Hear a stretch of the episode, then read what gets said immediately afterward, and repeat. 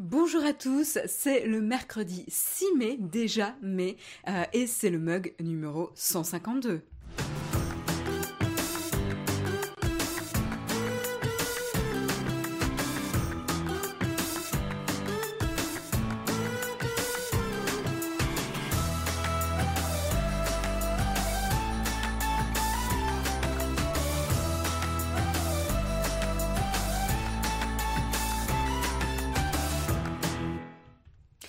Bonjour à tous, j'espère que vous avez la forme en ce mercredi matin. Je suis ravie euh, de vous retrouver pour débriefer de l'actu tech. On a euh, Jérôme qui est euh, déjà en train de veiller dans la chatroom. Il va faire l'animation un petit peu ce matin. Je vois déjà qu'il y a pas mal d'ambiance. Samuel me confirme qu'on me reçoit bien. Merci beaucoup pour le check technique Samuel. Qu'est-ce qu'on ferait sans toi? Un grand merci. Notre ange gardien du mug avec, avec tous les mini anges gardiens euh, de, la, de euh, qui euh, s'occupe de la modération chaque matin. Un grand merci à vous tous. Bonjour à tous, bonjour. Voilà. Bon, bah écoutez, Pop, programme assez intéressant ce matin, j'ai un petit peu bugué. Hein. Euh, programme, j'ai pas beaucoup dormi, disclaimer, euh, petit avertissement, j'ai euh, dormi 5 heures cette nuit et, je supporte mal de dormir si peu, donc du coup c'est possible que j'ai des petits yeux et que j'ai du mal à aligner trois mots. Donc Olek en mini ange gardien, j'aime beaucoup l'image. Je, je vous mets au défi de faire un, un photomontage avec Olek en mini ange gardien défi lancé. Euh, voilà, donc euh, au-delà de ça, on a quand même de l'actu euh, à débriefer, hein, de la tech, de, des enjeux technologiques sur la société, ça va être intéressant. Et puis je vous ai réservé aussi une, une série, une nouvelle série disponible sur Amazon Prime dont on va parler ensemble à la fin de l'émission dans la tartine, puisque vous savez que j'aime bien faire des tartines streaming. Et ben là, je vous en ai préparé une petite ça faisait longtemps que je vous avais pas présenté de série, et ben voilà, ce matin c'est le jour. Je vous propose sans plus tarder de commencer avec les news.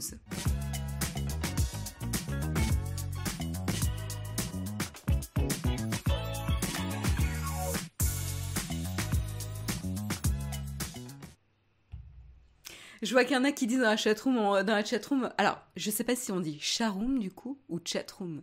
Euh, est-ce que je relance le débat de prononciation euh, d'hier? Non, je rigole, je fais un petit peu mon troll là.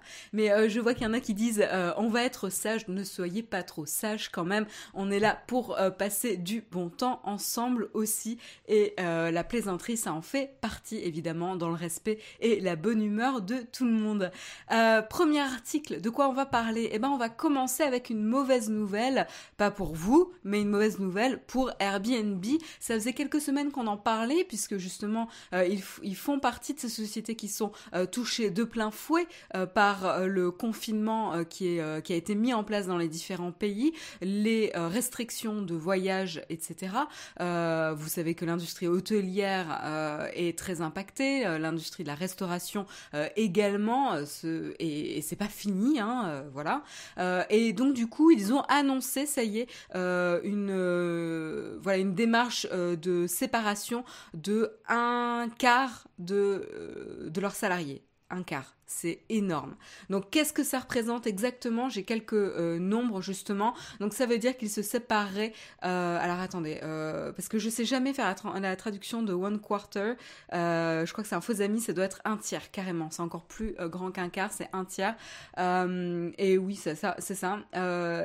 Et du coup, euh, ça représente donc 1900 employés euh, dont Airbnb, Airbnb pardon, va se séparer sur un total de 7500 aujourd'hui, ce qui est quand même relativement énorme comme euh, mesure pour la boîte. Alors c'est pas la seule mesure évidemment qu'ils vont prendre. ils vont évidemment réorganiser leur poste de dépenses pour prioriser les dépenses essentielles en ce temps de crise pour pouvoir passer cette période particulièrement difficile d'un point de vue de business.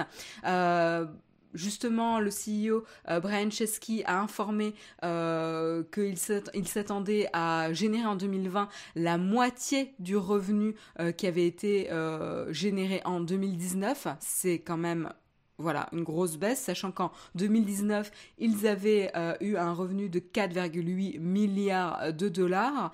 voilà, donc là, ça veut dire qu'il qu'il faut tabler sur la moitié c'est encore une fois une estimation. Euh, voilà, pour ce type de société euh, durement impactée, ce sera intéressant de suivre justement euh, les chiffres réels communiqués. Mais, voilà, c'est pas pas encore gagné. Alors, quels sont les secteurs les plus touchés chez Airbnb? Bah, ça sera évidemment le l'aspect, enfin le, le côté gestion des hôtels ou demeures luxueuses. voilà, c'est pas le cœur de métier de Airbnb, donc ils vont réduire les efforts sur leur stratégie concernant ces, ces aspects-là. Euh, voilà, donc euh, Brian Chesky a, écrit justement à ses employés, il s'est exprimé et euh, il a euh, quand même noté que pour ceux qui quittent Airbnb, il est vraiment désolé. Voilà, I am truly sorry. et s'il vous plaît, sachez que ce n'est pas votre faute. Donc voilà, là il est Il fait vraiment une déclaration euh, officielle auprès de ses employés. Euh, c'est un coup dur pour les employés qui partent, mais également pour ceux qui restent. Euh, c'est toujours compliqué. Je pense qu'on on est tous passés par là quand il y a un grand mouvement de départ, soit initié par une vague de collaborateurs qui décident de partir, ou une décision d'entreprise qui peut être quand même encore plus euh, difficile à, subir, euh, c'est un, moment critique euh, pour pour aussi les employés qui restent quoi. Donc c'est important de d'aborder ça de manière transparente, respectueuse et de reconnaître les efforts et le, le, contexte dans lequel c'est effectué. Et là, euh, le, point positif entre guillemets pour Airbnb, c'est qu'en fait euh, il s'agit d'une crise mondiale où Airbnb est directement impacté, donc ils sont pas directement responsables non plus, euh, et donc ils admettent et ils informent les employés qu'en effet il n'y a rien qui a été mis en cause concernant leur expertise, leur performance, c'est en rien lié évidemment aux employés en eux-mêmes, mais c'est lié au contexte particulièrement difficile, à savoir que euh, les personnes qui partent alors qu'elles ont, elles sont restées moins d'un an dans la boîte pourront quand même exercer leur droit euh, de, de vesting, euh, donc de pouvoir exercer les, actions, alors que normalement c'est pas autorisé. Donc là c'est quand même un, intéressement bien, enfin un geste intéressant pour la boîte d'un point de vue financier aussi. voilà, donc évidemment c'est une mauvaise nouvelle. personnellement, je trouve que Airbnb pour l'instant à gérer cette annonce pour les employés de manière respectueuse. Ça n'enlève rien à la difficulté de la situation évidemment pour les personnes qui sont touchées, euh, c'est-à-dire tous les employés et particulièrement les personnes qui euh, perdent euh, leur emploi. mais mais ça sera à mon avis pas les seuls. Je pense que c'est ça qui va être euh, particulièrement difficile pour euh, le, secteur de la tech, mais pas que. Euh, évidemment, il y a énormément de secteurs qui vont être touchés, mais un secteur de la tech qui avait brillé jusqu'ici, qui s'épanouissait, où tout le monde s'arrachait les talents, etc., etc on voit déjà euh, beaucoup beaucoup de boîtes tech, Uber, Airbnb, etc. Euh, Lyft également, euh, qui initient des réorganisations et une mise à jour du focus de, dépenses des, sociétés et donc la séparation de certains employés. donc voilà, il faudra voir ce que ça donne dans le futur, mais, mais, mais voilà pour Airbnb. Euh, pour information, pour rappel, euh, on anticipe pour Uber une annonce de 20% euh, de son effectif et pour Lyft, ils ont déjà annoncé une séparation de 17% de leur effectif. Donc là aussi, on est quand même sur quelque chose de très très important. Voilà pour Airbnb. Euh, je voulais vous tenir à jour quand même des dernières informations puisque on en parle euh, pas mal. Euh, mais on enchaîne avec quand même des bonnes nouvelles. Hein. J'essaie de d'équilibrer parce que le but du mug c'est pas de vous déprimer non plus. donc on équilibre avec quand même des très bonnes nouvelles, des très bonnes nouvelles du côté du secteur bancaire et technologique puisque N26, donc la, la start-up allemande de, de banque en ligne que moi j'ai beaucoup, euh, voilà, que, que j'utilise, Jérôme utilise, même si on a, en fait, on a les deux, on a Revolut et N26, euh, voilà, mais, euh, mais pour information, donc, N26 lève 100 millions de dollars supplémentaires par rapport aux différentes levées de fonds qu'ils ont fait pour se développer. donc ça, c'est, encore une fois, c'est une, une bonne annonce. donc la néobanque a levé un total aujourd'hui de 800 millions de dollars depuis sa création en 2015. Ça reste quand même une création ultra récente hein, quand on y pense. Euh, donc c'est assez euh, impressionnant ce type de, croissance. Euh, mais c'est assez logique comme évolution. Logique. C'est toujours facile de dire c'était évident que ça allait fonctionner. Mais dans la mesure où N26 avait une qualité d'expérience quand même largement supérieure par rapport à un secteur bancaire qui est encrouté, il faut le dire, euh, et euh, ce contexte aussi de confinement qui montre bien l'avantage euh, des services en ligne et des sociétés qui se tournent vers le dématérialisé, vers une relation client de confiance et de qualité à distance. Finalement, ce contexte de confinement leur les met en avant. voilà. Donc au final, même si le secteur va être bancaire va être touché parce que les gens auront potentiellement moins de pouvoir d'achat, évidemment, euh, avec la crise, la perte d'emploi, le chômage, etc. Le pouvoir d'achat risque, risque baisser, ce qui va évidemment ricocher sur euh, les euh, services de banque en ligne et les services de banque en général, mais quand même, les services de banque en ligne ont un avantage par rapport aux banques traditionnelles dans ce contexte particulier. Euh, voilà, donc pour rappel, hein, euh, avec N26, vous pouvez en effet créer un compte en quelques clics, de la même manière hein, pour euh, Revolut. C'est très très facile, très très rapide. et pour vous dire, j'ai créé un compte chez Boursorama dernièrement. Je peux vous dire qu'on est loin de l'expérience. c'est quand même pas comparable. Hein. Ça se veut banque en ligne, mais mais c'est quand même un petit peu, c'est pas au niveau quoi. Il y a, quand même des efforts, euh, de gros efforts à faire. Euh.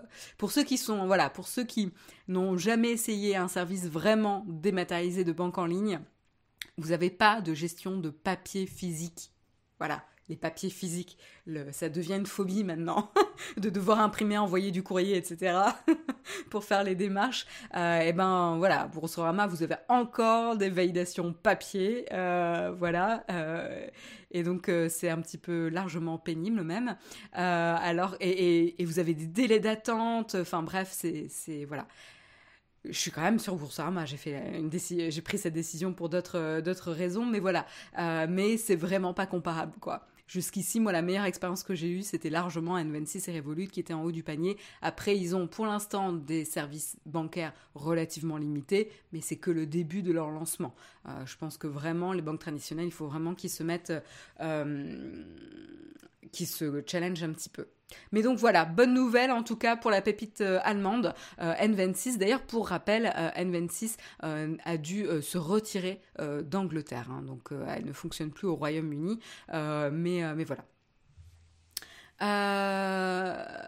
MB, Boursorama me demande des papiers, pas pour Ultime en tout cas. Bah écoute, j'ai Ultime et il fallait que j'attende de recevoir, de recevoir un code par papier qui ensuite m'ont envoyé par email, mais ils m'ont pas dit que c'était la même information. Euh, bref, un petit problème de simplicité euh, dans le parcours. Mais bon, personne n'est est parfait. Euh, et ils font quand même des efforts. Voilà. J'ai vu qu'ils avaient retravaillé sur leur application, etc.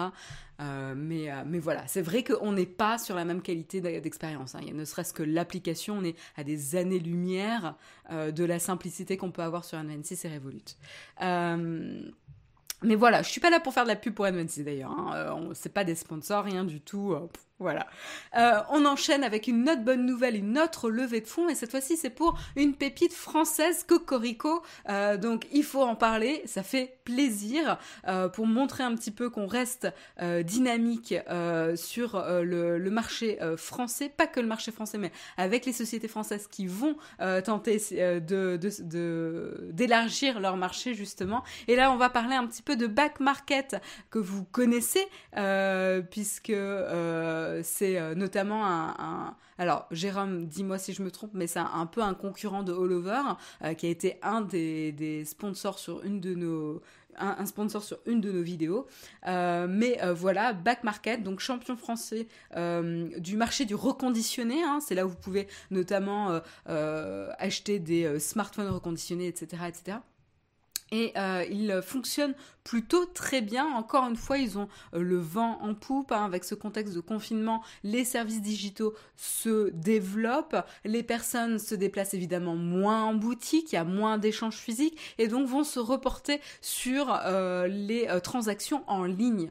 et donc Back Market là a une belle opportunité. Surtout encore une fois, je vous parlais du pouvoir d'achat. Bah, les gens vont potentiellement se poser deux fois la question entre le pouvoir d'achat qui baisse, la, prise de conscience sur l'environnement, etc., le reconditionner potentiellement peut vraiment se développer. Euh, en fait, j'espère, j'espère en tout cas, euh, c'est un peu une, un, espoir personnel que je vous partage. Euh, mais voilà, donc Back Market, eux, ont levé 110 millions d'euros pour, pour pouvoir se développer et notamment accélérer aux États-Unis. donc ça, c'est assez intéressant.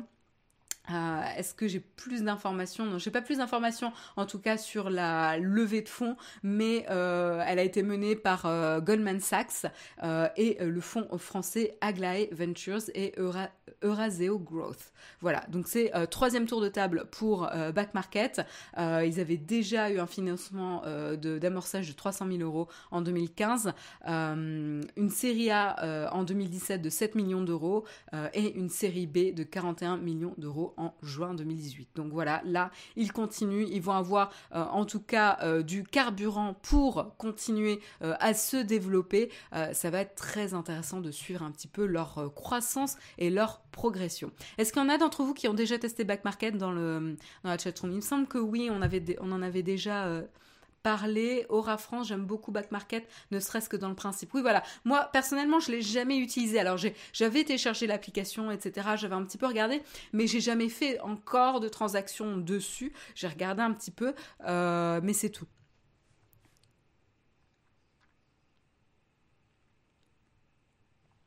J'ai déjà vu des reconditionnés plus chers que le neuf. Euh, oui, bah, euh, en effet, il faut peut-être faire attention. Ma famille a déjà commandé des iPhones dessus, moi non, d'accord. Ouais, on a acheté un Note 9 dessus, d'accord. David nous, partage ça. Euh, très satisfait en revente, très bien pour iPad Pro. Ouais, vous êtes déjà pas mal, hein. Déjà utilisé deux fois, content.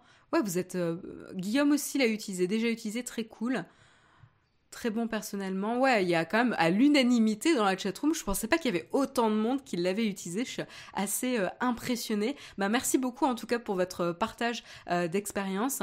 Euh, Aura France nous dit j'ai acheté un iPhone 7 qui est arrivé dans un état extraordinaire. Impossible de faire la différence avec du neuf, ça c'est la, la, meilleure situation. en panne après trois mois, j'ai été remboursée très vite. Bon, voilà, malgré, euh, ça, tu as quand même eu euh, un, service euh, rapide.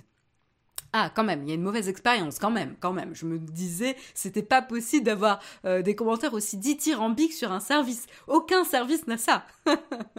Donc, Dita, malheureusement, a eu une mauvaise expérience avec un iPhone 6S qui a tenu 3 heures. J'espère que ça s'est arrangé depuis. mais voilà, a priori, ça reste quand même très, très positif. Euh, après, ça dépend évidemment des vendeurs, comme le, comme le souligne euh, très justement Guillaume. Euh, ça dépend aussi de la fiabilité des vendeurs qui passent à travers Back Market pour faire du, de la revente de, de matériel reconditionné. donc voilà, je pense que Back Market fait la chasse aux mauvais vendeurs, mais ça n'empêche pas qu'il peut y avoir des mauvaises surprises. Voilà pour en tout cas la bonne nouvelle pour euh, la société française. Donc ça c'est chouette. On enchaîne avec euh, une petite news française et on va parler un petit peu de la, réaction. Euh, comment dire la, naïveté feinte on va dire ça comme ça, la naïveté feinte euh, de Cédric O euh, face à la, réponse de Apple sur le fait qu'ils euh, ne permettront pas au gouvernement français d'utiliser le Bluetooth en tâche de fond sur l'application Stop Covid. Surprise Alors je pense que personne n'est étonné à part Cédric O, donc voilà, c'est un petit peu inquiétant même de se dire que euh, Cédric O est étonné de cette réaction. Ça montre aussi euh, soit euh, de la mauvaise foi, soit une fausse naïveté, soit une incompréhension du, secteur tech. Donc je sais pas ce qui est le plus inquiétant en fait. mais bon, c'est un petit peu étonnant. La réaction d'étonnement de Cédric O est elle-même étonnante et potentiellement inquiétante. Ça dépend jusqu'où on va. mais voilà, qu'est-ce qui s'est passé? Évidemment donc la France était un petit peu en train de négocier avec Apple pour euh, lui faire les yeux doux, et demander euh, un, passe droit pour pouvoir utiliser le Bluetooth en tâche de fond pour l'application Stop Covid, qui va dépendre évidemment euh, de l'adoption en masse de l'application, qui est un vrai enjeu et pas le plus facile à résoudre euh, pour le succès euh, de la mise en place de ce système, mais également pouvoir avoir l'application qui fonctionne en tâche de fond euh, et voilà, euh, fonctionnement qui est largement limité à l'essentiel aujourd'hui sur le système iOS en tout cas, euh, et d'autant plus le Bluetooth où euh, Apple a pris depuis de nombreuses années pas mal d'étapes pour limiter et être strict, très strict pardon, sur l'usage du Bluetooth dans les applications. alors concrètement, il y a, y a, y a voilà quatre points qu'il faut retenir sur pourquoi c'est pas absolument pas étonnant qu'Apple ait refusé de faire ce passe-droit au gouvernement français. Euh, la première, c'est qu'ils sont en train de travailler main dans la main, et on en a parlé euh, déjà, euh, ils sont en train de travailler main dans la main avec Google pour mettre en place une API qui va permettre justement de, donner accès à un ensemble d'outils pour permettre à tous les gouvernements euh, de créer des applications de traçage euh, de des contacts efficaces. Euh, donc voilà, au lieu de répondre à chaque gouvernement parce que vous imaginez pour une société de recevoir les requêtes de chaque gouvernement et de devoir travailler pour l'une, travailler pour l'autre, etc. Les sociétés ne bossent pas pour 36 gouvernements. Ils vont montrer, euh, ils vont faire un effort, et là c'est ce qui est en train de se passer avec cette collaboration historique entre Apple et Google euh, sur la mise en place d'outils euh, qui vont être mis à disposition de ces gouvernements pour développer par-dessus. mais maintenant, si les gouvernements ne veulent pas l'utiliser parce qu'ils préfèrent faire leur système, grand bien leur face, ils se débrouillent. à un moment donné, il faut être logique un petit peu dans l'approche. mais voilà, je suis peut-être un peu cash ce matin, mais bon, ça me paraît évident. Euh, voilà, donc c'est absolument pas étonnant. Google et Apple font déjà euh, un pas historique en collaborant ensemble et en mettant à disposition une API euh, pour les gouvernements là-dessus. Donc c'est déjà hyper intéressant. la deuxième raison, évidemment, c'est que Apple ne veut pas créer un précédent en donnant un passe-droit à un gouvernement. Euh, ils se sont battus depuis des années par rapport à différentes demandes. On en a longtemps discuté sur les demandes euh, du FBI aux États-Unis, etc., pour créer un backdoor pour les iPhones, etc. Apple s'est toujours tenu sur, euh, sur, son, voilà, sur son parti pris de protéger la, la, vie privée et les données de ses utilisateurs voilà, c'est un parti pris de la marque. Euh, ils peuvent mettre en danger la réputation euh, d'Apple et la perception de la marque auprès des utilisateurs. Euh, ils ne veulent pas créer un précédent aujourd'hui, que ce soit pour du terrorisme, que ce soit pour une crise sanitaire, sachant qu'en plus ils mettent des outils à disposition. Donc, accéder à la demande d'un gouvernement, stratégiquement, c'est juste pas possible. mettre en place des outils à disposition de tous les gouvernements et être agnostique entre guillemets euh, du gouvernement qui euh, d'accéder à la demande d'un gouvernement X comparé à mettre à disposition des outils que les gouvernements choisissent d'exploiter ou pas, il y a une vraie différence euh, de positionnement de la part de la boîte, de la part d'Apple. Donc ça fait complètement sens, en tout cas, que Apple ne crée pas un précédent en accédant à la demande d'un gouvernement. Ensuite, euh, comme je vous le disais, hein, ça fait plusieurs euh, années qu'Apple limite euh, l'utilisation et l'accès du Bluetooth, parce qu'on avait vu que certaines sociétés, notamment des supermarchés, etc., utilisaient le Bluetooth pour localiser, traquer les consommateurs dans les rayons pour optimiser, etc. Donc là, encore une fois, l'utilisation est très très encadrée et depuis iOS 13, ces blocages sont relativement bien documenté. Hein. Euh, et à part pour euh, le pairing euh, d'un masque, d'un masque, j'ai encore fait de lapsus, d'un casque Bluetooth, voilà, le Bluetooth est relativement limité. Et puis dernière raison, il y a un vrai choix aussi stratégique entre le, des stratégies en, tout cas de, de contact tracing où l'un est centralisé, celui que la France va utiliser, appelé Robert. Je trouve ça génial d'avoir appelé son système de Contact Tracing Robert en, France. Euh, quoi que ça peut faire référence quand même au, Robert Dictionnaire, donc petite confusion. Mais bon, voilà, euh, c'est pas le sujet. Et euh, la stratégie pour laquelle Apple, Apple et Google ont opté, qui est, elle, décentralisée et qui, se, qui se repose sur le concept européen DP3T. voilà, donc là encore une fois, il y a un positionnement. Chaque stratégie a ses avantages et ses inconvénients en termes de euh, vie privée euh, et d'usage et d'application. Mais euh, voilà, c'est soit l'un, soit l'autre, quoi. donc à un moment donné, si la France veut faire cavalier seul, c'est son problème. si à un moment donné l'Europe recommande des choses, met en place des choses, et, et après Apple et Google quand même essayent, quand même de, d'aider quand de soutenir tous les gouvernements et pas un gouvernement, où la différence est vraiment importante. Voilà, c'est un choix. Là où on peut se poser des questions, euh, c'est le, pouvoir et l'indépendance de ces sociétés euh, privées euh, internationales qui peut être un petit peu effrayant. C'est-à-dire que Apple et Google vont pouvoir choisir en toute indépendance comment, quoi faire, comment le faire et le mettre à disposition de qui. Euh, donc il y a cet aspect-là qui peut en effet euh, euh, être, être critiquable.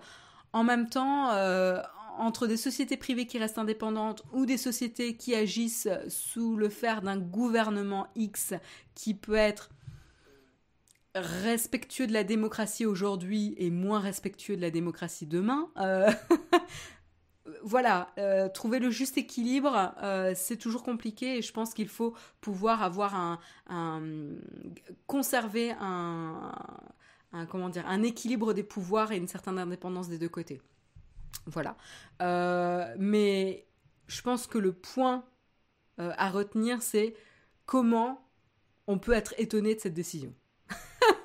je j'arrive pas à la comprendre. J'arrive pas à comprendre cette réaction-là. Euh, donc à voir. En tout cas, pour l'application Stop Covid, pour rappel, euh, donc Cédric O a annoncé qu'il espérait pouvoir la mettre en test dès la semaine prochaine, donc dès la semaine du 11 mai, date de début de déconfinement en France, et qu'elle serait potentiellement disponible début juin, ce qui est entre guillemets déjà trop tard. Euh, mais voilà, donc à voir, on suivra l'affaire, on vous tiendra au courant évidemment sur les euh, nouvelles concernant cette application Stop Covid.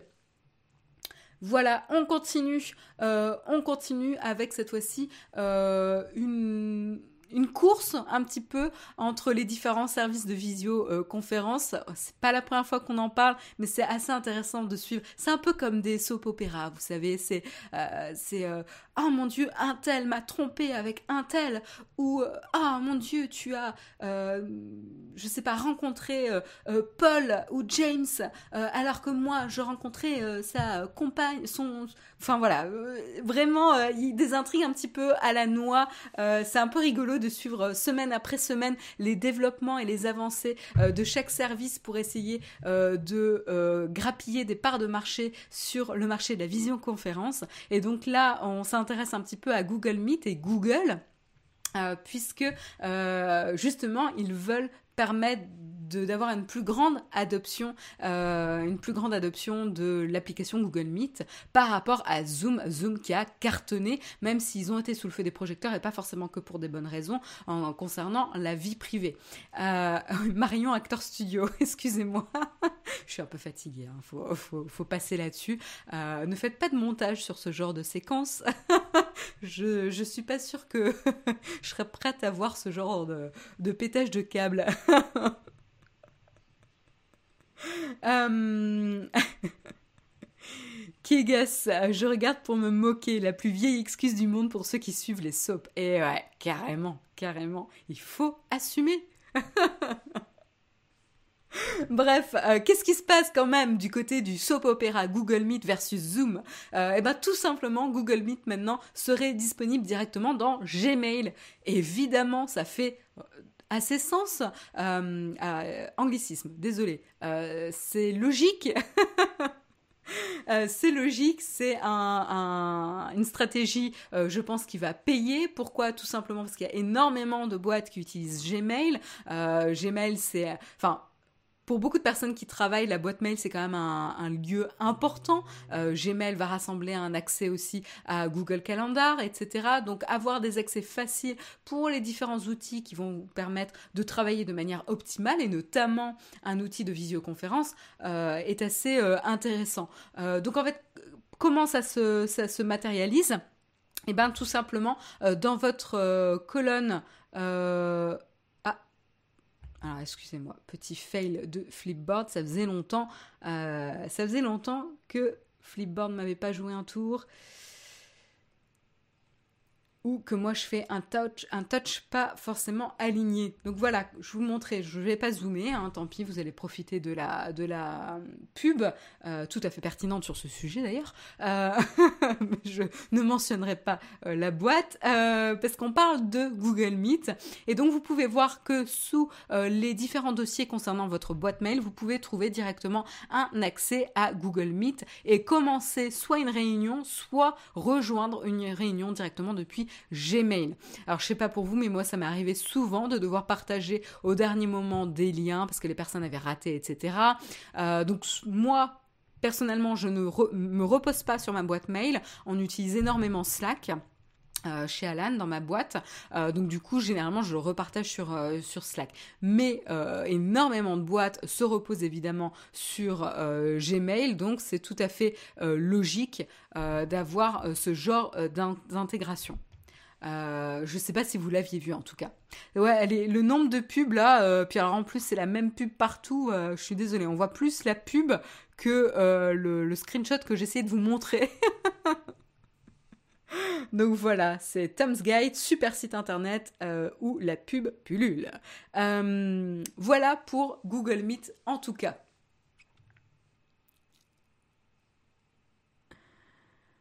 En tout cas, euh, on a déjà des gifs, il y en a qui, se moquent de moi, qui, me préparent là des petits, des petits montages.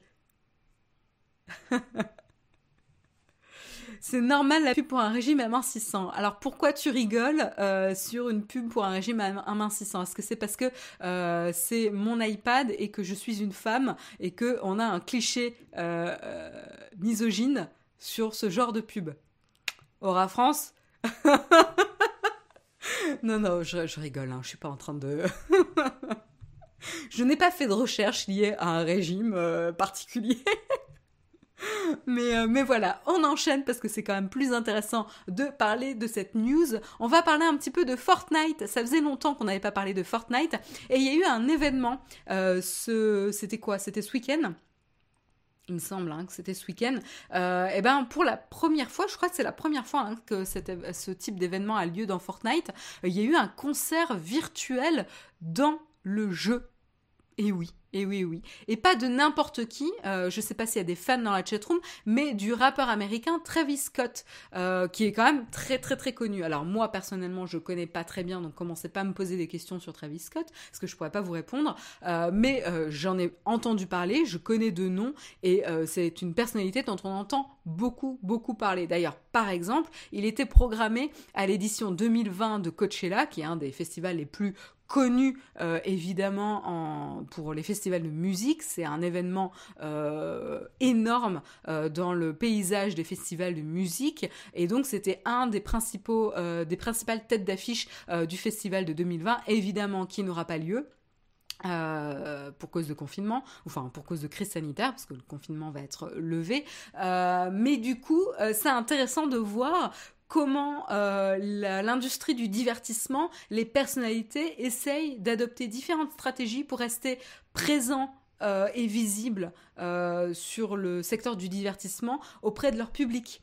donc ça c'est assez intéressant. Donc évidemment ils vont avoir recours à des réseaux sociaux, etc.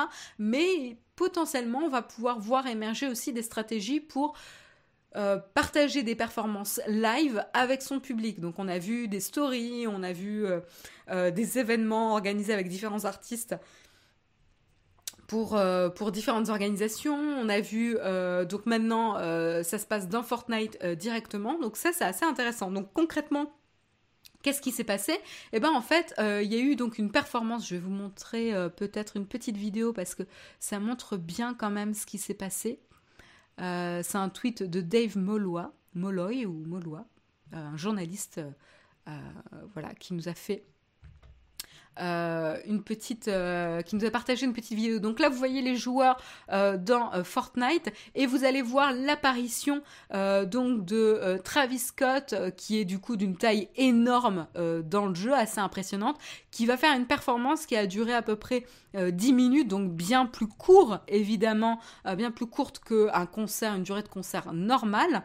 Mais euh, vous voyez un petit peu euh, la euh, performance. Et donc à chaque titre l'avatar de Travis Scott changeait. Donc il se matérialisait tantôt en cyborg tantôt là en personnage normal etc donc voilà il y a eu vraiment un, vrai travail de conception autour de cet avatar de Travis Scott.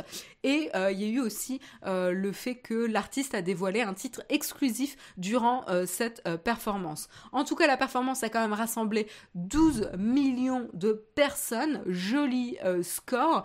Score qui a dû augmenter depuis parce qu'il y a eu des... Euh, des, l'événement s'est répété euh, durant le week-end, donc potentiellement encore plus de personnes l'ont vu.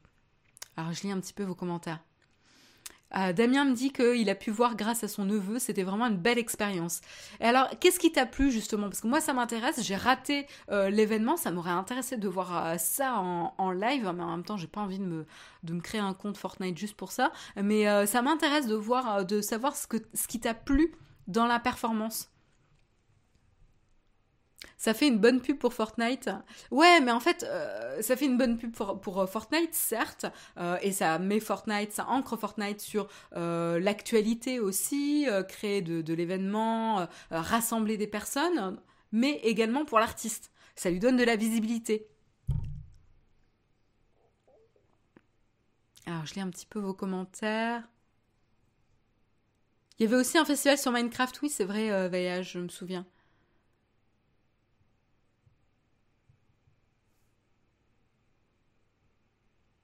Alors, c'est l'ambiance lumineuse, les effets. Ouais, d'accord. Donc ça, ouais, euh, chapeau en tout cas aux, développeurs hein, pour, euh, pour avoir mis en place ça. Ah d'accord, il y, y, a déjà eu euh, Travis Scott et Marshmello déjà dans une intervention sur le jeu. Merci Raphaël pour l'information.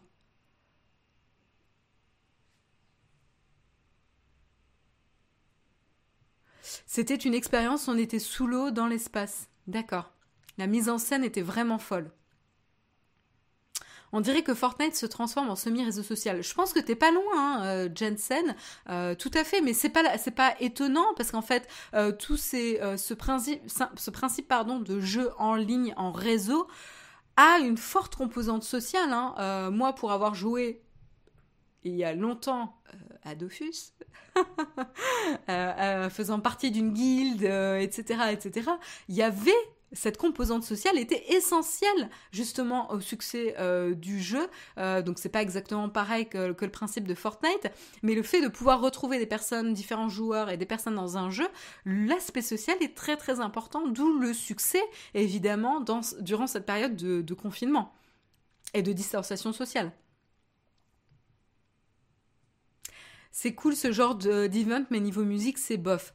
Guillaume, il en faut pour tous les goûts. Euh, je comprends tout à fait euh, que le style de musique te plaise pas, mais franchement, euh, enfin, c'est normal en fait. Il y, aura toujours des choses, moi, qui vont me plaire, qui vont pas me plaire, etc. Ça veut pas dire que la musique en tant que telle est mauvaise, c'est juste une appréciation personnelle. Mais, mais voilà, et, et peut-être que ça va juste ouvrir la porte aussi à avoir plus d'artistes, évidemment dont la cible, euh, dont l'audience est potentiellement sur Fortnite, donc ça va évidemment conditionner un petit peu, va, vont potentiellement se, voilà, euh, comment dire, euh, populariser ce genre d'événement. Et ça ne rajeunit pas Dofus, c'est clair. J'aurais pas dû dire Dofus là, vous êtes, vous êtes tous lancés. Bref, voilà pour euh, l'événement euh, Fortnite. C'était assez euh, intéressant en tout cas. On termine, on termine les actualités du jour avec un petit bras de fer qui s'enclenche entre les sociétés de production de films et les cinémas et exclusivité, c'est pas en France. ce n'est pas lié à la chronologie des médias, ce n'est pas lié à la France. Euh, donc là, euh, je trouvais ça très très intéressant parce que du coup, si les autres pays commencent à grogner, euh, on va peut-être voir une évolution des usages. Alors qu'est-ce qui s'est passé? Petit contexte. tout simplement, dans ce contexte de confinement, les sorties au cinéma sont évidemment un flop ou arrêtées. Bref, ça sert à rien de sortir un film en ce moment. Tous les cinémas sont fermés. donc évidemment, pour les sociétés de production, etc., et les sociétés de distribution, c'est pas génial comme contexte. Donc ils essayent de réfléchir à différentes manières de distribuer le contenu et donc potentiellement direct online. Euh, et donc c'est ce qui s'est passé euh, notamment pour euh, le film Trolls World Tour. Bref, je vous montre peut-être. Non, j'ai pas une. Est-ce que j'ai une image quand même de troll? Non, ça marche pas. Très bien. Euh, juste quand même, je vais vous montrer. Euh, je, pense qu'on n'est pas la cible, euh, clairement. Hein? Mais c'est pas grave. Comme je disais tout à l'heure, il en faut pour tous les goûts. Hein. mais je trouve ça quand même rigolo de vous montrer des images. Voilà. On partage un petit peu. Donc Trolls World Tour. Ça a l'air assez rock. Hein Voilà, hein guitare avec une tête de mort, un petit look punk. Euh, moi, j'aime bien. Puis j'ai des souvenirs, euh, euh, des bons souvenirs de mes trolls quand j'étais petite. Hein, voilà, avec les cheveux et tout dans le bain. Bref. voilà. Donc anecdote mise à part. Qu'est-ce qui s'est passé sur ce film de manière spécifique ben, Sans surprise, euh, donc le distributeur euh, NBC euh, Universal a voulu le sortir directement en VOD, en direct ou vidéo, hein, donc directement sur les plateformes. et évidemment, ben, ça n'a pas du tout, du tout plu au cinéma. Hein. ils ont râlé, euh, ils ont vraiment, vraiment euh, râlé. Euh, et donc, dans les trois premières semaines de la sortie du film Trolls World Tour, ils ont amassé 100 millions de dollars. Donc, joli joli succès. Hein, c'est pas très très loin derrière les 116 millions de dollars que le premier film Trolls avait rassemblé durant les trois premières semaines de 2016 au box-office en sortie cinéma. Et c'est là, en fait, que ça déplaît. C'est-à-dire que là, on réalise que les gens sont a priori prêts à payer, que ce soit en direct, euh, tout vidéo en streaming, ou euh, au cinéma. Et donc là, euh, ben, ça va potentiellement attirer les gens en dehors de cinéma et mettre en péril l'industrie euh, des salles obscures quoi. Euh, donc évidemment, euh, bah, les salles obscures tirent la tronche parce que ça devient compliqué de justifier une sortie au cinéma, surtout avec le budget, voilà, entre une, une, campagne en ligne publicitaire et une campagne physique dans la rue avec des affiches, etc. C'est pas non plus aussi le même budget. Euh, donc ça, c'est assez intéressant hein, de voir que finalement, euh, ben ils ont ils, s'y sont retrouvés en tout cas hein, le distributeur euh, avec cette stratégie. Alors ça veut pas dire que ça va marcher avec tout type de film. Là, contexte, les parents peuvent plus de leurs enfants, ils essayent de s'en débarrasser en les occupant, et donc chouette, un nouveau dessin animé est disponible, ils les mettent dedans, ils sont tranquilles pendant un, avec un peu de chance 30 minutes. non, je rigole, là, je, caricature évidemment, mais... Euh, mais je pense que c'est intéressant justement de voir, même moi j'ai été étonnée de la différence de, de prix, euh, enfin de prix, de revenus générés, euh, entre, parce qu'on est vraiment pas loin entre 110 millions et 116. Alors il faut dire aussi que les gens sont confinés, donc ils vont chercher des choses à faire durant cette période, beaucoup plus que si avaient leur quotidien normal. Donc il y a peut-être ça aussi. Euh, voilà, il y a différents facteurs à prendre en compte, mais en tout cas c'est très très euh, intéressant. Et donc du coup, euh, qu'est-ce qui s'est passé? Le, les dirigeants en tout cas des théâtres, des films, des 1, 2, 3. Les dirigeants des cinémas AMC ont dit que c'était inacceptable comme, comme stratégie. donc pour information, AMC est le, le plus grand euh, réseau de salles de cinéma dans le monde. Hein, voilà, ça vous donne un petit peu une idée. Et donc du coup, ils vont boycotter les films de Universal euh, dans le futur. J'attends de voir ça. Mais intéressant. Bras de fer intéressant. Euh, voilà. C'est pas un sujet facile et en effet, comment essayer de concilier deux types, deux modèles de business euh, sans euh, tuer l'un ou l'autre quoi. Euh, donc voilà, comment ne pas artificiellement pénaliser l'un pour juste conserver sous respirateur l'autre. parce qu'en gros, c'est un peu ça, hein, avec le fait de sortir uniquement au cinéma ou en direct ou tout vidéo. Donc ça, c'est vraiment intéressant à voir ce que ça va donner. On en est au début là euh, de, l'histoire. Euh, donc je vous dirai s'il y a euh, un retournement de, situation. Mais en tout cas, on va suivre ça avec intérêt. et rien que les chiffres étaient intéressants à partager. J'y vais plus moi au cinéma une fois par an peut-être et encore. Euh, moi, franchement, j'aime l'expérience cinéma. Hein. Je suis petite, je suis pas comme Jérôme qui peut souffrir aussi des sièges qui sont petits, etc. Mais même avec euh, les MK2, euh, où ils ont prévu des salles où il y a vraiment de la place, l'expérience cinéma est vraiment agréable. Il faut choisir les horaires aussi pour pas être saoulé par la foule et tout. Mais, moi, j'aime l'expérience cinéma. Je trouve ça vraiment bien. Après, tous les films sont pas essentiels à voir en salle de cinéma, c'est sûr. Interstellar au cinéma, c'était grandiose. Ouais, ouais, il y a plein de films comme ça qui sont grandioses. Bah, par exemple, 1917 euh, au cinéma. Mais franchement, si je l'avais pas vu au cinéma, j'aurais raté quelque chose. Euh, enfin, l'ayant vu, je suis contente de l'avoir vu. Vraiment. Euh, pour moi, ça reste une expérience cinématographique qui était incroyable. et le grand écran l'a magnifié. Donc voilà. voilà pour les actualités on va parler quand même de notre sponsor ce matin. Notre sponsor, vous le connaissez, c'est Shadow, le PC dans le cloud qui vous permet euh, d'être tranquille et de ne pas avoir à vous occuper de mettre à jour vos, composants, la configuration, etc. pour avoir toujours un PC performant. Non, Shadow s'occupe de tout euh, en contrepartie d'un abonnement mensuel. Euh, donc ça, c'est assez intéressant. Et comme ils sont partenaires de l'émission Le Mug, on vous propose de gagner un mois gratuit pour tester en conditions réelles chez vous, justement, le Shadow PC. Donc ça, c'est assez chouette. Si ça vous intéresse, eh ben c'est très simple. Euh, il suffit de tweeter en mettant les hashtags ShadowPC et un autre hashtag le mug et nous expliquer pourquoi vous souhaitez gagner euh, un Shadow PC.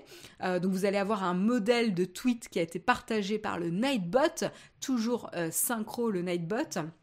Euh, et euh, surtout, n'oubliez pas de mettre les deux hashtags, sinon on vous retrouve pas euh, dans la liste des personnes qui ont joué. Il y a un Shadow PC à gagner, en tout cas un mois de Shadow PC à gagner chaque semaine, et le tirage au sort se fera a priori demain de nouveau, puisque vendredi c'est férié, euh, par les, petites mains innocentes de Guillaume. Voilà, qui vous annoncera le gagnant. Vous serez contacté par message privé, on vous donnera une information, vous n'avez rien à communiquer. Donc si vous avez un compte Twitter qui s'appelle le Mugnautech qui vous demande des informations personnelles, ne donnez rien.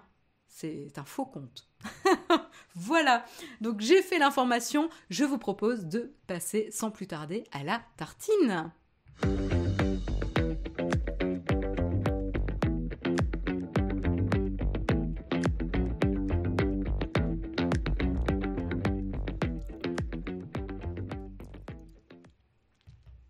Et c'est la tartine, on enchaîne. Euh, alors il faut que je prenne un petit peu mes notes. J'étais pas hyper synchro là, j'ai profité de boire une gorgée de thé euh, pour euh, enchaîner avec la tartine. Tartine, tartine excellente ce matin, avec une saveur tout à fait spéciale.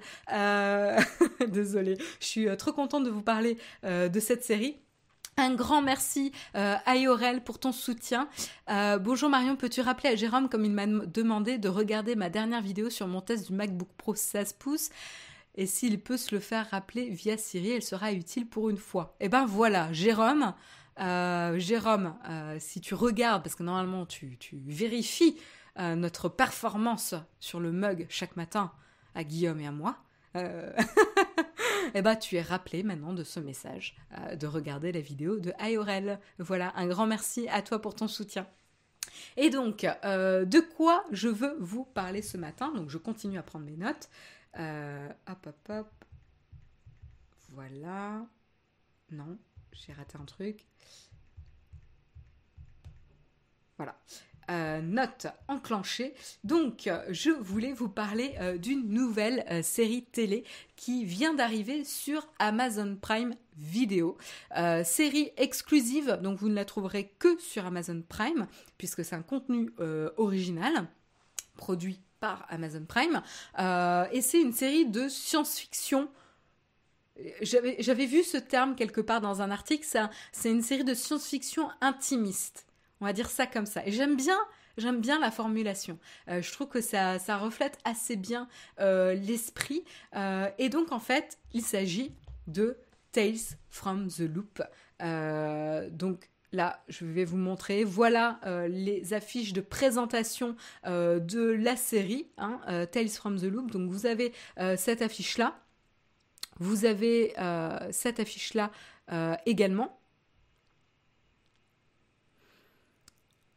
Euh, vous avez une troisième aussi. Est-ce que je vais la trouver? Parce qu'en fait, les trois sont là. Celle-ci. Ah mince, elle est un peu petite là. Bon, c'est un peu petit, mais bon, vous voyez le, principe. Vous voyez à peu près le principe. Je vais vous en remettre. Euh, ah ben voilà, là, elle est bien, non? Voilà. Ah, elle, est, chouette là. Euh, ah ben, merci encore Ayorel euh, pour ton soutien. Je pense que Jérôme a vu le, message. En tout cas, j'hésiterai pas à lui rappeler. merci à toi. Euh, donc voilà, donc la série de science-fiction Tales from the Loop. donc c'est une série qui est sortie en avril, début avril, puisque c'était le 3 avril. Elle comporte 8 épisodes d'environ 50 minutes, donc assez long. Et la particularité de cette série, c'est que c'est la première série inspirée de euh, tableaux. Et oui, c'est pas une blague, euh, inspiré d'une série de tableaux de l'artiste Simon Stalanag. Euh, donc je m'excuse si j'écorche la prononciation du nom.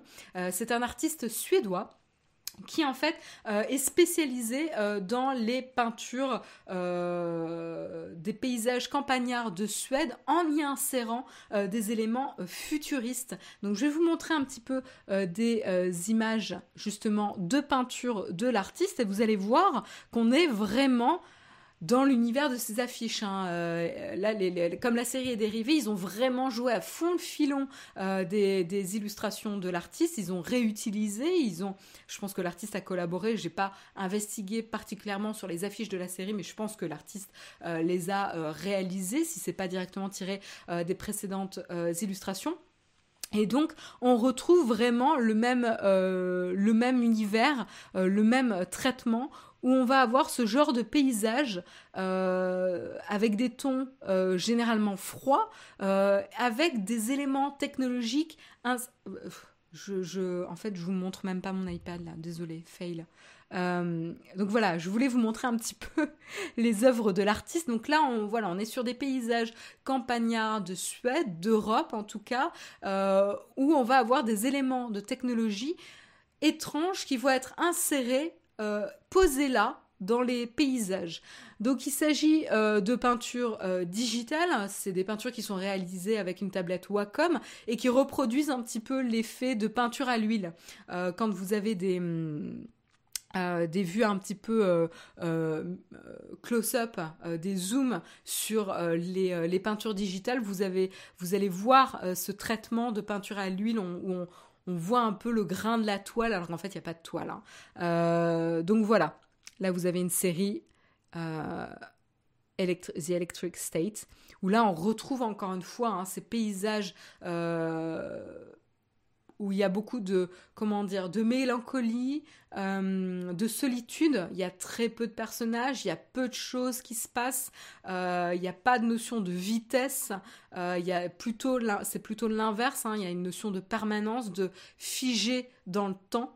et on va retrouver d'ailleurs ce sentiment hein, dans la série puisque la série est euh, visuellement très fidèle euh, à l'ambiance qui se reflète euh, de, ces œuvres-là. Donc voilà, artiste suédois, il avait donc fait paraître un livre en 2014 qui s'appelait Tales from the Loop, justement, qui rassemblait cette série, donc pas celle-ci, mais hop. Euh, voilà, plutôt, euh, plutôt ce genre-là. Euh, et donc ça, ce livre était paru en 2014. Deux ans plus tard, suite au succès qu'avait rencontré cet artiste, il y a eu carrément un jeu de rôle qui a été kickstarté donc sur la plateforme. Je peux vous montrer la page justement. Donc ça, c'est la page euh, Kickstarter du jeu de rôle euh, qui avait été euh, financé. Et on retrouve évidemment donc une des peintures digitales de l'artiste. D'ailleurs, on retrouve ces trois éléments technologiques dans la série pour information. vraiment exactement traité exactement de la même manière. Donc là, c'était assez chouette, un vrai projet avec un livre de jeu de rôle euh, pour pouvoir euh, s'immerger dans l'univers de Tales from the Loop. Euh, voilà. Donc pour la série, la série euh, va se reposer sur l'univers graphique, visuel euh, de l'artiste, mais va produire des histoires, euh, des intrigues épisode par épisode qui vont être originales, même si le cadre est cohérent avec l'univers de l'artiste. Donc du coup, on est plongé dans le quotidien d'une petite ville qui est situé à proximité d'une base euh, scientifique souterraine euh, qui s'appelle The Loop. D'ailleurs, la base euh, s'appelle The Loop. et donc, il y a plein plein de scientifiques qui vont y, travailler. Et cette base renferme quelque chose, j'ai pas envie de rentrer trop dans le détail, qui va altérer l'espace, le temps et du coup les personnes aux alentours. Voilà, donc on est vraiment, on va suivre le quotidien de cette petite ville. donc encore une fois, le traitement graphique euh, porte plutôt vers l'Europe, mais officiellement, l'histoire, en tout cas de la série, elle, se déroule dans une petite ville d'Ohio. Voilà. Ok, mais ça change rien au traitement visuel qui est quand même très européen. Euh, voilà. Euh, ce qui est vraiment intéressant dans cette série, c'est c'est une série de science-fiction, mais la technologie n'a pas une place euh, en fait, la technologie ici est juste un prétexte. La science-fiction et la technologie est un prétexte plus à euh, soulever des réflexions pour explorer et questionner un petit peu les relations humaines. Euh, et en fait, c'est ça que j'ai vraiment aimé. et là, ça m'a fait penser à Black Mirror notamment.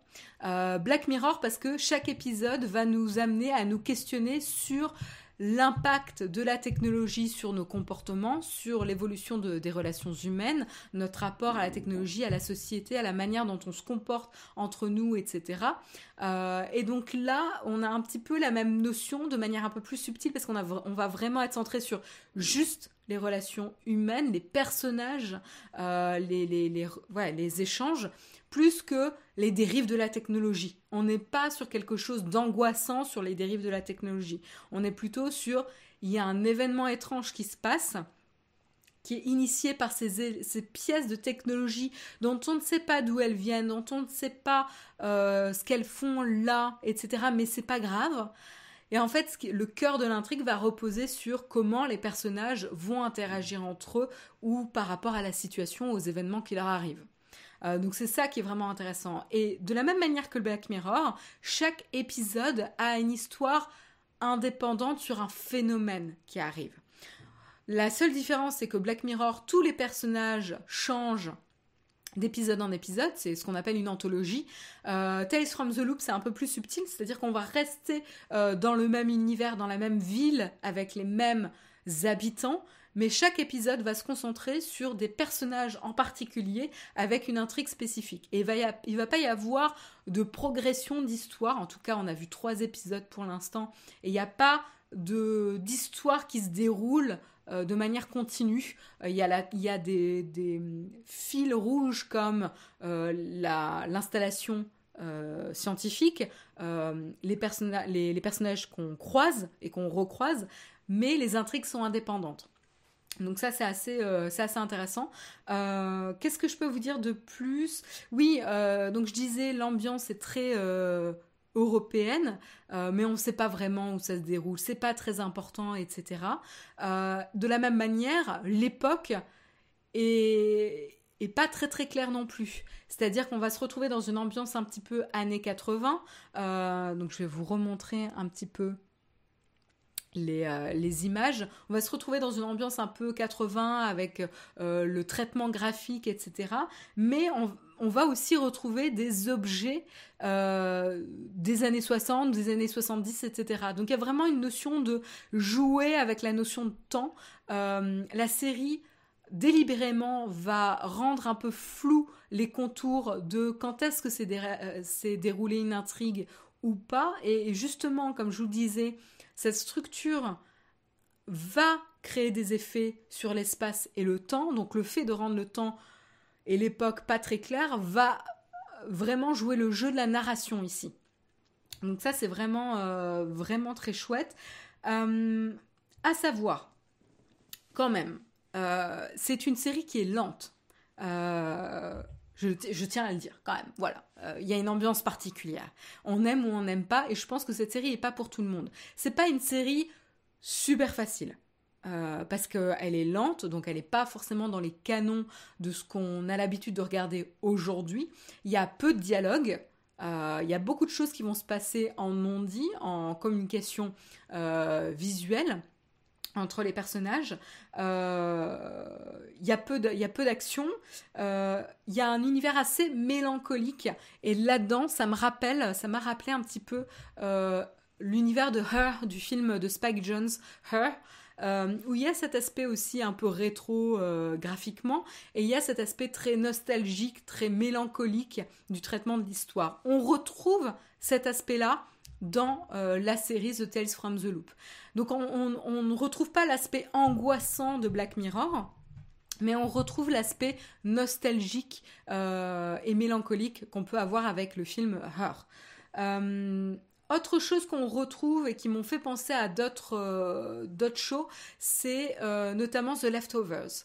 Donc pour ceux qui connaissent, The Leftovers, c'est une série qui a été très forte euh, musicalement. La, musique de Max, c'est Max Richter.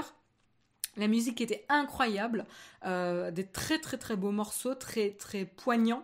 Il y a vraiment l'émotion qui vous monte au trip quand vous écoutez cette musique. Euh, et The Leftovers va aussi être sur un rythme lent, euh, des intrigues pas très claires, mais qui va nous questionner sur des sujets importants du type la solitude, le deuil, etc. De la même manière, la série The Tales from the Loop va énormément traiter du deuil, et ça peut être le deuil sous différentes formes. C'est pas juste le décès d'une personne, ça peut être la perte d'un corps, euh, se perdre soi-même, la, perte d'une maison, euh, etc., la perte de repères, bref, le deuil d'une époque. Euh, vraiment, ça peut être voilà. Et il y a la solitude aussi qui est énormément traitée. Ne serait-ce que vous l'avez vu dans les peintures, la solitude est, omniprésente euh, dans, dans, les peintures. C'est le plus grand acteur, on va dire, des peintures de l'artiste avec cette campagne et ces éléments euh, technologiques. Euh, et donc on va retrouver ça. Et au niveau de la musique, euh, là c'est Philippe Glass qui est aux commandes de la musique de la série et la musique est sublime aussi. Philippe Glass fait partie du, enfin est un artiste minimaliste dans la musique et justement a inspiré Mark Richter de The Leftovers pour composer la musique. Donc du coup c'est pour ça aussi que je suis pas étonnée d'avoir tout cas eu l'impression, ça m'a tout de suite fait penser à The Leftovers, même si on est The Leftovers n'est pas du tout dans le domaine de la science-fiction ou ne traite pas de la technologie. Un petit peu, mais de manière détournée, on la voit pas, etc. Alors que là, on n'est pas du tout dans le même univers. Mais il y a vraiment cette similarité de sujets, euh, de relations euh, humaines, euh, de solitude, de musique, etc. qu'on va retrouver qui peuvent faire penser à ça. Autre chose aussi intéressante, petite anecdote, et, euh, je ferai pas trop de FAQ aujourd'hui parce que je suis à la bourre.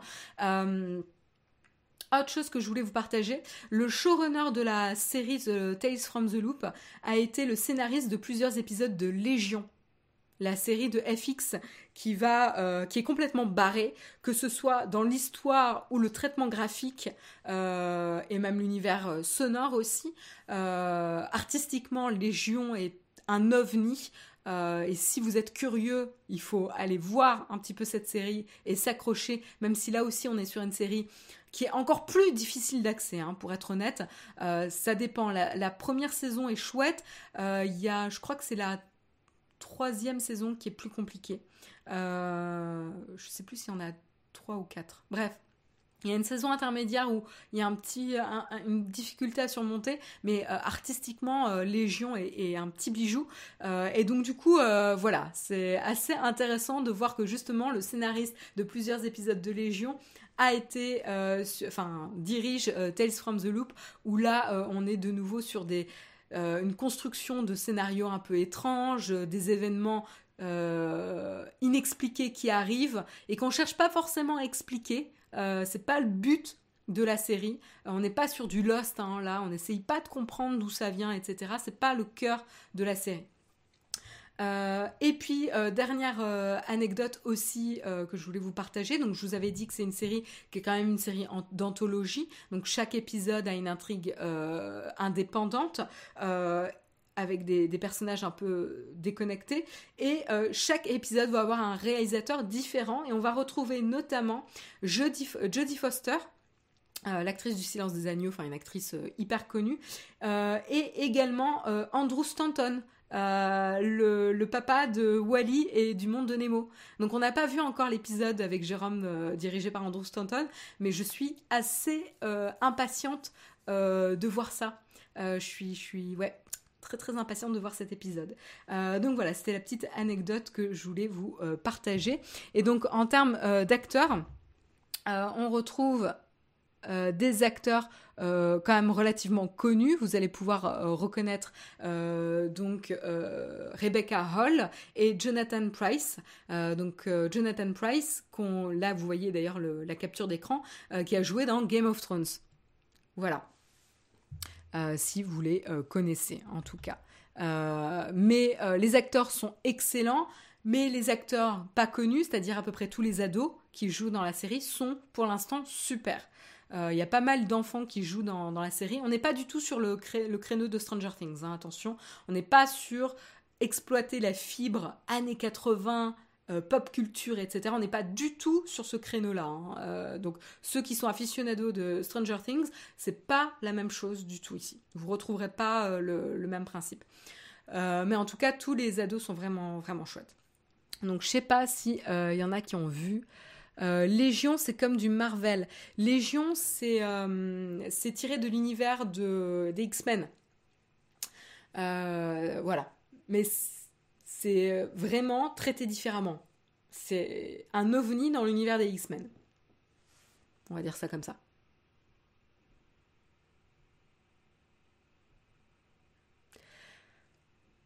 Alors, je lis un petit peu vos commentaires. Bien vendu. Je vais regarder juste après le mug. Je suis déjà à plus de 200 séries regardées, donc une de plus est toujours la bienvenue. Bah écoute Paul, euh, bon, bon visionnage euh, et, tu m'en diras des nouvelles. Anissa qui se rappelle Nemo, ouais. Moi je, suis plus... Euh, Nemo j'ai beaucoup aimé, mais j'avoue que Wally... voilà. Petit, petit, petite pensée pour Wally. Euh, écoutez, ben, je vous propose euh, sur ce euh, de terminer rapidement avec les camps de fac où je vais rester deux minutes top chrono. Donc à tout de suite dans les camps de fac.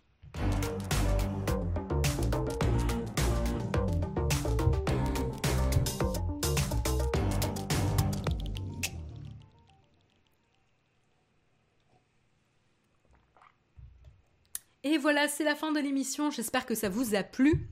Je suis un petit peu en retard ce matin, mais écoutez, hein, c'est pas grave. pas de questions platinium, donc merci pour l'info. si l'émission vous a plu, n'hésitez pas à mettre un petit pouce up, ça nous aide vraiment. Si vous voulez nous soutenir de manière un peu plus conséquente, vous pouvez également vous rendre sur Tipeee. c'est, ça nous aide vraiment, ça permet de rémunérer les personnes qui travaillent pour la chaîne, notamment Karina, Jérôme. Euh, donc euh, c'est important pour eux. Un grand merci pour ceux qui peuvent nous soutenir euh, financièrement. Et voilà, donc c'est la fin de l'émission. Qu'est-ce que je peux vous dire de plus? Est-ce qu'il y a des questions? Je vais rester deux minutes, allez, jusqu'à 9h12 pour répondre si vous avez des questions.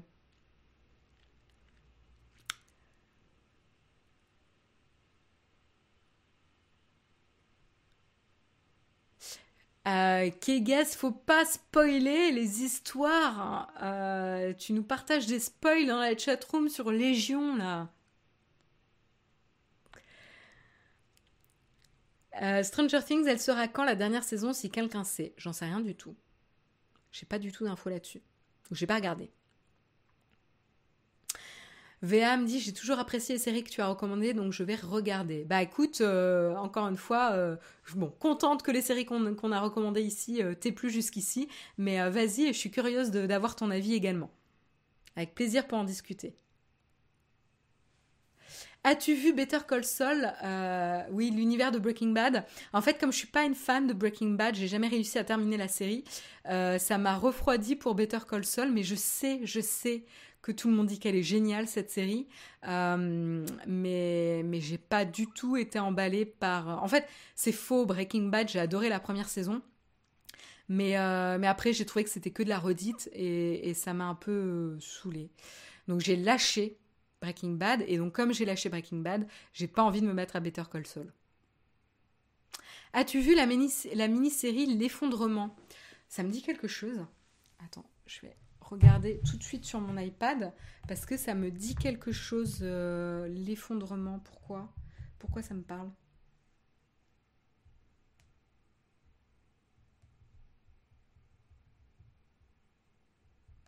Je regarde un petit peu.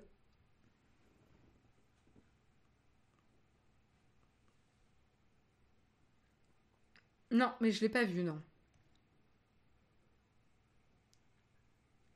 J'ai pas vu, j'ai pas vu. Elle date de quand? 2019. D'accord. Et c'est une série télévisée française. Ah oui, c'est pour ça que je suis passée à côté. Ah, c'est Canal c'est pour ça. Euh, j'ai pas Canal.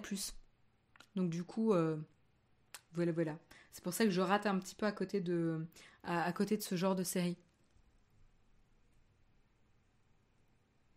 Ah, l'effondrement, c'est sur YouTube? D'accord. Ah, mais il faut que je la trouve alors.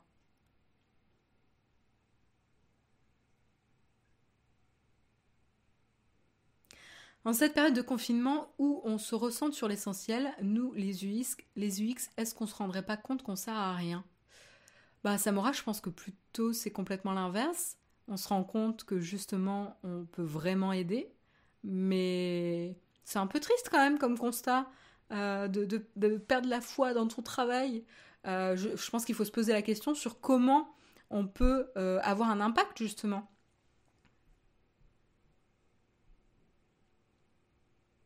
C'est une série canal dispo sur YouTube du plan séquence durant chaque épisode. D'accord, merci pour l'info Aura. France. Ah, vous avez l'air de tous aimer l'effondrement, faut que je regarde ça. UX, euh, c'est User Experience expérience utilisateur. Euh, voilà, c'est des designers qui vont se charger de définir l'expérience euh, utilisateur d'un produit. Voilà. Bon, bah écoutez, il est 9h13. Samuel m'a fait un rappel à l'ordre et j'ai l'impression qu'il n'y a pas de questions dans la chatroom. Euh, donc, je vous souhaite une excellente journée. Euh, j'espère que l'émission vous a plu. Moi, je vous retrouve sans, euh, sans plus tarder. Bah, si, en fait, on va tarder un petit peu puisque moi, je vous retrouve la semaine prochaine. Donc, pas directement. Je vous retrouve la semaine prochaine. N'oubliez pas, à 14h aujourd'hui, le live sur Twitch en compagnie de Jérôme. Et demain matin, le live à 8h en compagnie de Guillaume sur YouTube. Très bonne journée à tous et très bonne fin de semaine. Bye bye, à bientôt.